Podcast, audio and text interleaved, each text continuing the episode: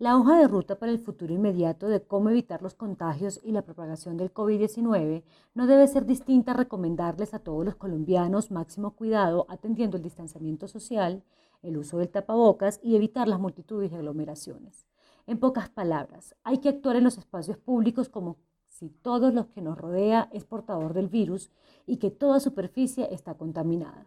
No hay otra manera de seguir la vida adelante, volver a la normalidad y evitar la catástrofe económica que amenaza con profundizarse. Todo indicaba que entre abril y mayo se había tocado fondo, pero la realidad es que julio y agosto no serán buenos meses para la actividad económica. Lo peor es que la receta empleada por el Gobierno Nacional con el Ministerio de Salud a la cabeza, más las alcaldías, de decretar cuarentenas a diestra y siniestra para evitar los contagios y las muertes, no le ha funcionado al país. Solo es mirar las cifras y darse cuenta de que Colombia aplicó la cuarentena más larga del mundo, sin sentido, y que poco a poco se aproxima a ser el quinto país con más contagios. En pocas palabras, de nada valió asfixiar el comercio y la economía en general, argumentando protección sanitaria si al final solo se consiguió un decrecimiento histórico del PIB. Esta semana se vence la emergencia sanitaria que buscaba contrarrestar el coronavirus, planeada hasta el 31 de agosto. Por lo tanto, hay que cambiar la receta desde el 1 de septiembre porque la salud mental de las personas aisladas, sin libertad de movimiento y sin empleo, es un problema mayor en el corto plazo. Hay sectores que ganan con el miedo, la incertidumbre y la crisis económica. Esos mismos que atacan el modelo económico y basan sus ideas políticas en que el caos nunca muera.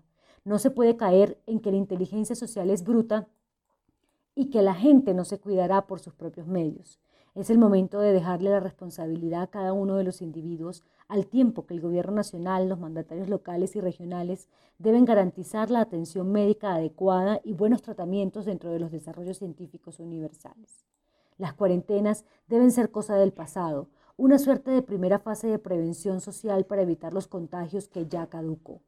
Quizás surtieron efecto como una barrera de contención en algunas poblaciones, pero nadie sabrá si funcionan o no a la luz de los resultados de contagios en los que el país lidera la región y solo países de mucha población nos superan, generando dudas sobre el método aquí empleado.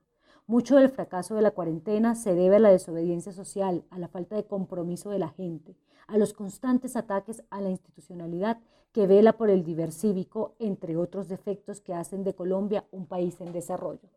Quizá en Europa o el sudeste asiático las cosas sí funcionaron solo decretando la cuarentena, pero aquí las cosas son a otro precio, por la debilidad de esas instituciones blandas que hacen que no haya funcionamiento social y respeto, sin tener la presencia de un policía vigilante para cumplir las leyes.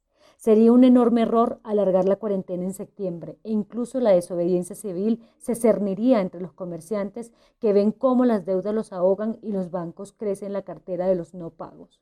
Un momento de mucho cuidado.